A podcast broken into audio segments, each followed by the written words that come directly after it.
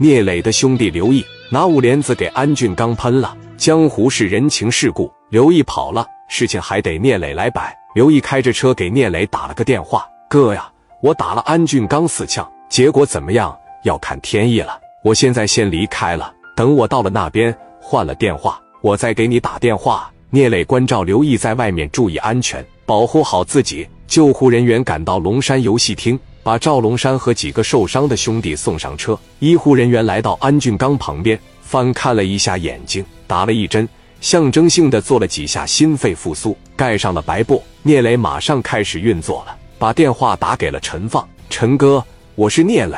陈放问：“怎么了，兄弟？”聂磊说道：“我给你打听个人吧，你说吧，咋的了？”聂磊问道：“有个叫安俊刚的。”也是中山路这边住，你知道他吗？陈放说：“我知道啊，纯纯就是个傻子，咋得了？”聂磊说：“被刘毅干了。”陈放不以为然说：“干就干呗。”聂磊说道：“是干没了。”陈放一听，差点电话没掉在地上。刘毅把他干没了呀？聂磊问：“你没听到信吗？”陈放说：“我刚听说那边出事了，还不知道啥事情呢。”聂磊问：“这小子什么背景啊？他爹妈在哪？”有没有什么白道上的关系呀？陈放说：“你都给他干没了，你不知道啊？那我给你介绍介绍。这小子不知道自己的爹妈在哪，四十来岁，在里面的时间比在外面的时间长得多。父母觉得难看，放弃了他。这十来年，爹妈也没联系过他，他也不知道爹妈在哪里。”聂磊又问道：“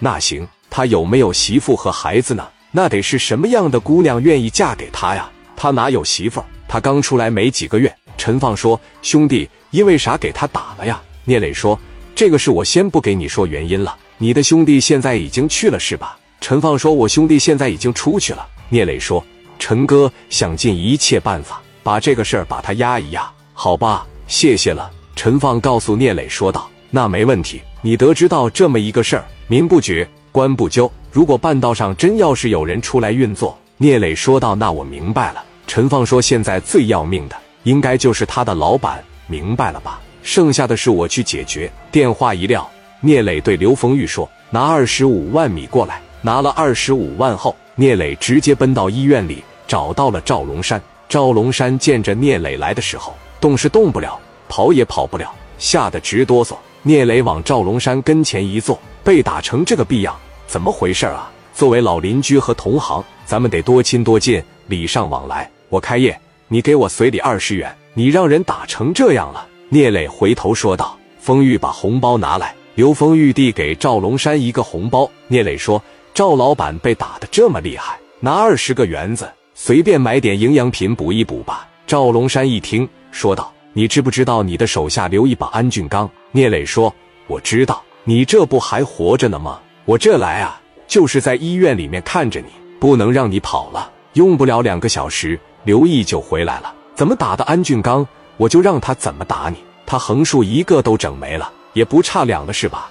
待会你上路就得了。赵龙山吓哭了。聂磊说：“你哭啥呀？敢找人打我兄弟的时候怎么想的？打没了一个了，你接着上阿 Sir 那块去举报去，包括你们这些人和安俊刚的那几个兄弟，也继续向有关部门去举报。刘毅已经跑了，刘毅去哪儿了？我也不知道。”这事儿也不是我指使他干的，跟我也没关系，是我公司的员工，也是我兄弟，没错。但是不是我干的啊，对吧？但是你们可记得，刘毅的脾气可不好，金大宇也是他打的。接着举报去吧，没事啊。谁要是活够了就举报去。他要是有家回不来，青岛成为他第二故乡的那一刻，你放心，回来指定给你们都解决了。看着赵龙山不知所措的样子，聂磊说：“死不了。”游戏厅也挣不了多少米，最近这一段时间你也无法参与管理了。我给你拿二十五万，至于跟这几个兄弟怎么分，那是你的事儿。记得啊，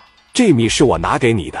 如果我要是知道你再揪着这个事不放，那我就不找你了。你就接着往有关部门去举报你。再说，即使明天就把刘毅抓了啊，有可能十年、八年、二十年，你能落下什么呢？赵龙山说：“这个兄弟伤到神经了，以后可能干不了活了。”聂磊把二十五万往赵龙山面前一放，又来到那个老弟的跟前，一拍肩膀：“如果瘫了，后半生坐轮椅了，真的是工作不了了。上全豪实业找我去，每个月我给你五千米，我养着你，行不？”这哥们感激涕零。至于安俊刚，连父母都不知道在哪，也就不了了之了。